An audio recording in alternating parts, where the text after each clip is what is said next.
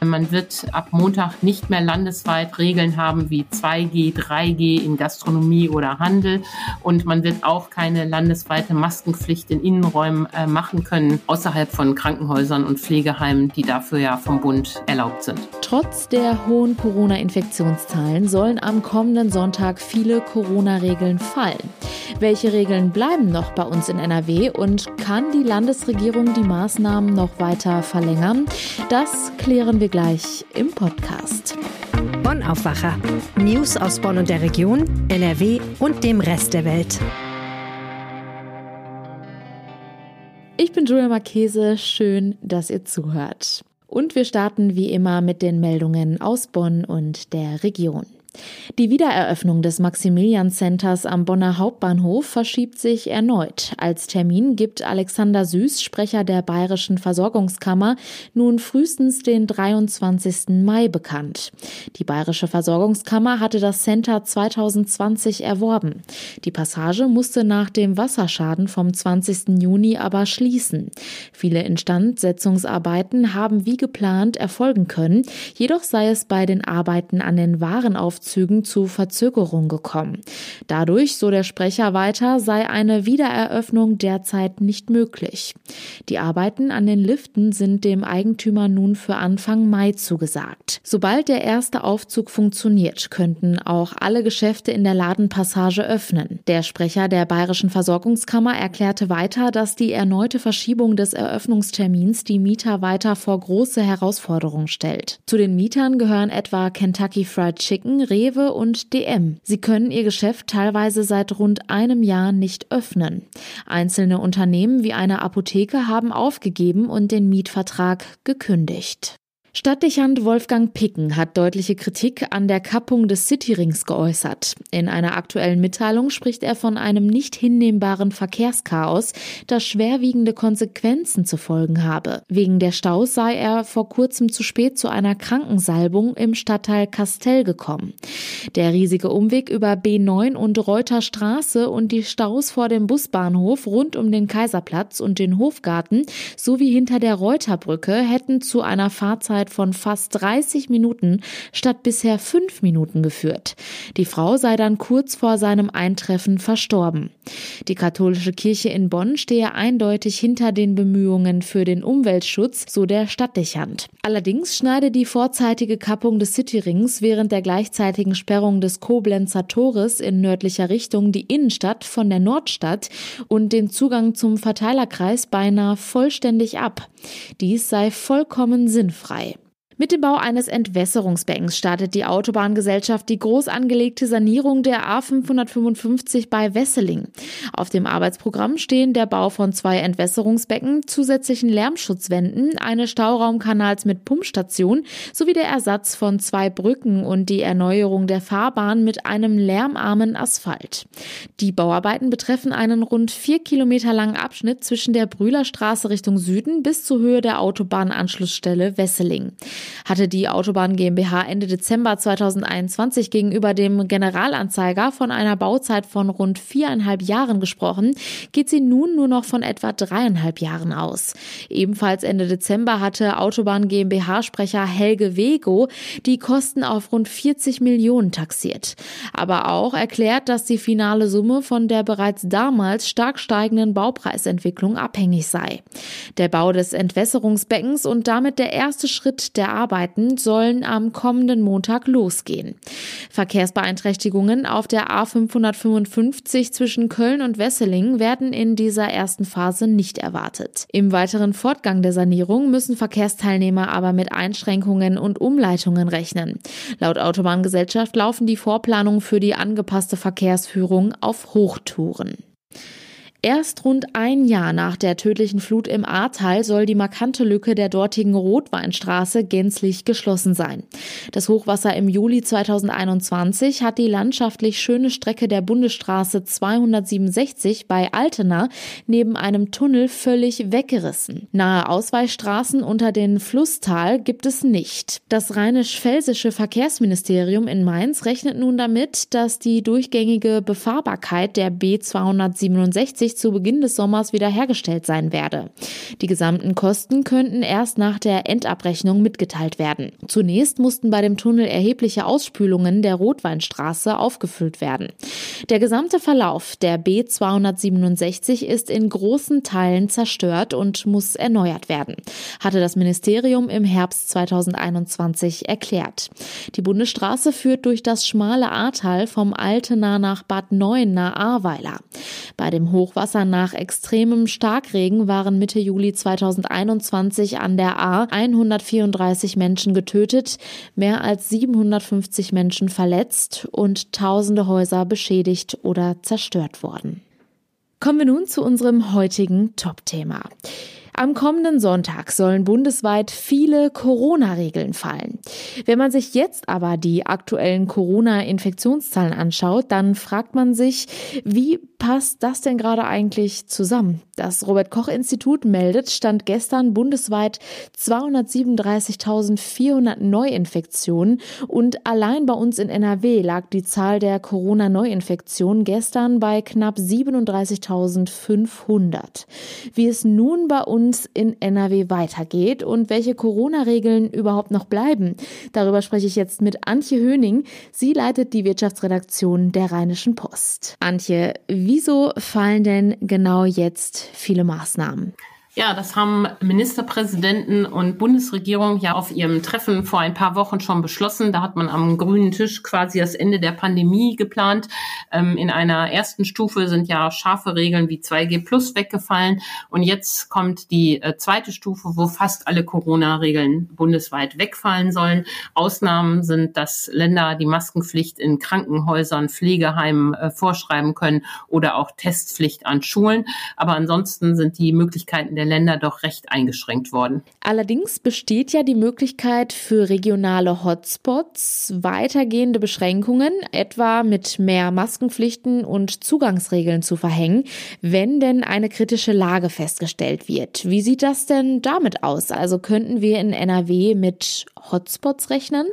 Ja, genau. Die Hotspot-Regelung ist die einzige Möglichkeit äh, für Länder, wie sie ähm, mehr machen können, als ähm, bundesweit möglich ist. Dazu müssten sich aber Regionen oder ein ganzes Bundesland zum Hotspot erklären. Und über diese Frage gibt es ja seit Tagen Streit. Lauterbach sagt, die Länder sollen das doch einfach machen, ganze Regionen oder ein äh, Land auch. Ähm, andere sagen, das ist total unsicher, wird sofort beklagt und äh, landet dann äh, vor den Gerichten und wird von denen ähm, gestoppt. Das, das ginge nicht. Und genauso ist auch äh, die Stimmung in NRW. NRW-Ministerpräsident Henrik Wüst hat gesagt, die Rechtsunsicherheiten seien so hoch, ähm, er sieht keine Spielräume äh, dafür, ganz NRW zum Hotspot zu erklären. Das heißt, äh, man wird äh, ab Montag nicht mehr landesweit Regeln haben wie 2G, 3G in Gastronomie oder Handel. Und man wird auch keine landesweite Maskenpflicht in Innenräumen äh, machen können, außerhalb von Krankenhäusern und Pflegeheimen, die dafür ja vom Bund erlaubt sind. Mecklenburg-Vorpommern hingegen hat sich jetzt aufgrund der aktuellen Situation landesweit bis Ende April zum Hotspot erklärt. Ist das denn eine Option, die je nach Lage in NRW noch kommen könnte? In der Sache ähm, ist das in der Tat interessant, wie ein Gesetz äh, so unterschiedlich ausgelegt werden kann. Das zeigt noch einmal mehr, dass dieses neue Infektionsschutzgesetz, was der Bund sich da ausgedacht hat, Murks ist. Ähm, politisch wird es dazu nicht kommen, weil die FDP in Nordrhein-Westfalen das nicht mitmachen wird und Henrik Wüst wird ähm, nicht gegen die FDP das durchsetzen, dass NRW zum Hotspot erklärt wird. Jetzt muss also Karl-Josef Laumann, der CDU-Gesundheitsminister, einen Weg finden, möglichst viele Schutzmaßnahmen für das Land zu retten, ohne dass die FDP ihm aufs Dach steigt. Der arme Mann hat schon inhaltlich äh, so viel äh, zu tun. Jetzt muss er auch noch dieses politische Problem lösen. Hm. NRW-Gesundheitsminister Karl-Josef Laumann spricht sich ja auch weiterhin ganz klar für eine Maskenpflicht in Innenräumen aus. Bekommt er denn das noch bis zur kommenden Woche durch? Ja, Eine gute Frage, die wäre ja echt wichtig, äh, dass man eben auch in äh, Veranstaltungsräumen, in der Gastronomie, äh, im Laden eine Maske trägt. Ich glaube, da haben wir uns auch alle so dran gewöhnt, dass es ähm, für die meisten gar kein Problem wäre und äh, für viele einfach einen zusätzlichen persönlichen Schutz ähm, äh, bedeuten würde. Aber ich bin gespannt, wie er dieses Problem löst, wenn er die Hotspot-Regeln nicht machen kann. Ähm, ich sehe den Weg noch nicht. Ich bin gespannt, wie dieser Konflikt innerhalb der Landesregierung ausgeht, ähm, um diese Regel zu retten. Auch an Schulen in NRW soll die Maskenpflicht ab der kommenden Woche fallen. Wie sind denn da die Reaktionen? Ja, die Schulministerin Yvonne Gebauer hat ja vor ein paar Wochen gesagt, am 2. Ähm, April fällt die Maske und sie hat uns am Dienstag noch einmal bestätigt, jawohl, es bleibt dabei, daran wird nicht gerüttelt. Elternverbände und Lehrerverbände sehen das ja äh, kritisch, äh, ich finde aus guten Gründen. Und sie ähm, erlaubt den Schulen noch nicht einmal als Schulgemeinde sich eine Maskenpflicht zu geben, was man ja ähm, der Schulkonferenz zum Beispiel überantworten könnte. Das ist auch nicht erlaubt. Das Einzige, was erlaubt ist, dass die Menschen freiwillig Maske tragen, um sich individuell zu schützen. Aber ein Lehrer wird eben Schüler nicht ähm, gegen deren Willen dazu bringen können, eine Maske zu tragen. Das finde ich sehr bedauerlich, zumal an Schulen ja auch nach wie vor ähm, viele Kinder ungeimpft sind und ähm, das jetzt, weil die FDP da Freiheit ähm, und Leichtsinn ähm, miteinander verwechselt, auch wieder Konflikte in die Schulen getragen werden. Finde ich sehr schwierig. Aber ähm, die Ministerin bleibt dabei. Am Montag fallen die Masken in NRW in Schulen. Wie sieht das denn mit den Quarantäne- und Isolationsregelungen aus? Ändert sich da künftig auch etwas? Denn aufgrund der hohen Infektionszahlen kommt es ja auch zu vielen Krankschreibungen. Mhm. Bund und Länder hatten sich ja vor ein paar Wochen auf Verkürzung der Quarantäne- und Isolationszeiten äh, verständigt, weil man ja diese hohen Personalausfälle und Infektionen schon sah. Ähm, jetzt macht äh, Familienminister Stamp ähm, das fast nochmal auf und schlägt vor, die Quarantäne- und äh, Isolationszeiten ähm, nochmal anzupacken. Und das kann ja nur heißen, zu verkürzen. Da bin ich ähm, gespannt. Für Geboosterte gibt's ja ohnehin schon keine ähm, Quarantäne mehr Allerdings müssen sie natürlich, wenn sie selbst krank sind, in Isolation. Da bin ich gespannt, wie die ähm, Debatte weitergeht. Das wird sich aber sicher nicht kurzfristig entscheiden, sondern ist eine Frage längerfristigerer Art. Worauf muss ich mich dann jetzt ab der kommenden Woche einstellen? Kann es sein, dass sich an dem aktuellen Vorhaben noch etwas ändert oder ist das schon beschlossene Sache? Nein, nein, da wird äh, in den nächsten drei Tagen ähm, wird sich NRW erklären müssen, wie es bei äh, vielen Fragen ähm, weitergeht. Für die Schule haben wir es jetzt äh, geklärt ähm, und der Laumann ähm, wird äh, noch Wege suchen, Schutzmaßnahmen zu erhalten. Also die Landesregierung wird sicher festlegen, dass die Maske in Pflegeheimen und Krankenhäusern bleibt. Äh, das wird äh, sicher ähm, weiter so bleiben. Und ich bin gespannt, welche ähm, Wege er darüber hinaus ähm, noch findet. Also äh, nächste Woche werden wieder viel mehr ungeimpfte Menschen mit Maske ähm, unterwegs sein können. Und ähm, manche sehen das als äh, Freiheit, andere sehen das als äh, unnötige Gefährdung und Anheizung der Pandemie. Ich sehe es auch so. Mal gucken, wie weit wir mit diesem Konzept kommen. Antje, vielen Dank für den Überblick. Herzlichen Dank. Über die aktuellen Entwicklungen halten wir euch natürlich hier im Podcast und jederzeit auf RP Online auf dem Laufenden.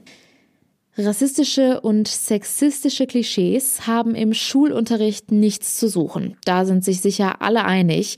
Aber wie sieht es eigentlich in der Realität an Schulen in NRW aus? Zwei Auszüge aus Schulbüchern haben unlängst für Diskussionen gesorgt, nicht nur im Netz. Dorothee Krings, Redakteurin im Ressort Politik der Rheinischen Post, hat die Hintergründe. Hallo. Hallo.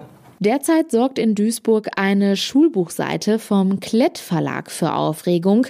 Worum geht es genau? Es geht um ein Märchen, allerdings ist das nicht irgendein Märchen, sondern Hänsel und Gretel erzählt in einem Soziolekt nennt man das auf Kanakisch. Ähm, ich mag das Wort schon gar nicht so gerne benutzen, weil es darum natürlich auch Aufregung gibt. Das heißt, dieses Märchen ist erzählt in so einem sehr simplen, grammatikalisch falschen Deutsch, wie es äh, gelegentlich in migrantischen Milieus verwendet wird. Und die Schüler äh, werden auf dieser Schulbuchseite aufgefordert, sich mit dieser Sprachabweichung zu beschäftigen und dieses Märchen zu bearbeiten. Wie kann es überhaupt sein, dass ein solcher Text in einem Schulbuch landet? Ja, also es wurde wohl eingesetzt, das habe ich von der Bezirksregierung erfahren, die sich jetzt mit dem Fall auch schon beschäftigt. Es wurde so als eine Art parodistisches Element im Unterricht eingesetzt. Es ging darum, wie Dialekte, wie Soziolekte vom Hochdeutschen abweichen und es war dann sozusagen die Idee, sozusagen auf einer vergnüglichen Ebene sich mit solchen Abweichungen zu beschäftigen. Das hat aber natürlich für Irritationen und eben auch für Ärger zunächst in der Klasse und dann auch im weiteren Umfeld gesorgt, weil das ja nicht einfach nur ein anderes Deutsch ist, sondern weil es eben auch negativ dargestellt wird und so ein bisschen wie so ein stümperhaftes, äh, falsches Deutsch rüberkommt und ziemlich einseitig der deutsch-türkischen Community zugeschoben wird. Es ist ja auch nicht der erste Fall dieser Art. Vor einigen Wochen gab es eine ganz ähnliche Rassismusdiskussion in Siegburg. Was war da der Anstoß? Da war der Fall vielleicht noch ein bisschen komplizierter. Da ging es um eine Schulbuchseite, in der es äh, um das Thema Zwangsehe geht und auch um ethische Reflexionen davon, äh, dass in manchen Kulturen bestimmte Dinge angesagt sind, in anderen nicht und wie man sich da über Normen verständigen kann. Aber auch da war es eben äh, so eine pauschale Behauptung in diesem Schulbuch, dass Zwangsehen in der türkischen Community sozusagen gang und gäbe wären. Und darüber hat sich dann natürlich auch ja, Streit entzündet. Erstens über diese Darstellung und dann auch über die Frage, ob man sowas so im Unterricht überhaupt durchnehmen kann. Wie sind denn diese beiden Fälle überhaupt publik geworden? Im Prinzip über den gleichen Kanal. Also es ist wohl jedes Mal so gewesen, dass die Schüler sozusagen im Unterricht gedacht haben, was ist das denn, was kommt mir denn hier unter, dass sie dann ähm, das verbreitet haben über die ähm, sozialen Kanäle, die es so gibt. Und dann ist das jeweils gelandet bei einem Anwalt in Solingen. Singal heißt der der, diese Fälle dann publik gemacht hat und der hat äh, eine entsprechende Community, da wird das dann eben auch weitergetragen. Und ähm, er selber wird dann auch immer aktiv, hat sich beim Ministerium gemeldet und sozusagen eine Beschwerde eingereicht. Gibt es schon Reaktionen auf die Debatte? Ja, das sind ganz unterschiedliche Dinge treten dann äh, auf sozusagen. Also es gibt immer diesen Ärger, sag jetzt mal auf der Ebene der sozialen Medien. Da wird dann hin und her getauscht darüber, wie man das findet. Aber es gibt dann auch immer öffentliche Reaktionen natürlich. Unter anderem hat sich die Föderation der türkischen Elternvereine, da gibt es einen Verband hier in Nordrhein-Westfalen, der hat sich schon in dem Fall in Siegburg eingeschaltet und auch jetzt davon wieder Kenntnis genommen und eigentlich in einem sehr ruhigen, sachlichen Ton sich dann jeweils zu Wort gemeldet und gesagt, dass das so nicht geht. Und was sagen die Schulbuchverlage? Also in Siegburg war das der Cornelsen Verlag, der hat sofort angekündigt, dass er das Buch überarbeiten wird, in dem dieses Beispiel zur Zwangsehe vorhanden war. Jetzt hat es einen anderen Verlag getroffen, den Klett Verlag. Also es entspinnt sich sozusagen an dieser Thematik so ein bisschen die Frage, müsste man eigentlich ältere Schulbücher überarbeiten, in denen sich solche Aufgabenstellungen finden und wie hoch ist die Sensibilität in den Verlagen, sozusagen dem Rechnung zu tragen, dass es eine große Vielfalt in Klassen Klassengemeinschaften gibt, in Schülerschaften und dass man solche Beispiele einfach nicht mehr verwenden kann, ähm, wenn man damit nicht äh, großen Ärger in den Klassen erregen will. Danke, Dorothee, für deinen Bericht. Bitteschön. Vor ein paar Wochen haben wir in einer Aufwacherfolge über den ähnlichen Fall an dem Gymnasium in Siegburg gesprochen. Wenn ihr da noch mal reinhören wollt, den Link findet ihr in den Show Notes. Und das sind unsere Kurznachrichten. Die EU-Kommission will künftig Umweltauflagen für zahlreiche Produkte festlegen können. Entsprechende Pläne werden heute vorgestellt. Wie aus zuvor bekannt gewordenen Entwürfen hervorgeht, soll die Kommission die Möglichkeit bekommen, Anforderungen an bestimmte Produkte zu stellen, damit diese umweltverträglicher werden. Unter anderem Lebens- und Futtermittel sowie medizinische Produkte sollen aber von der Regelung ausgenommen werden. Bei der nordrhein-westfälischen Landtagswahl am 15. Mai können 29 Parteien mit Landeslisten um Zweitstimmen werben. Das teilte der Landeswahlleiter gestern in Düsseldorf mit.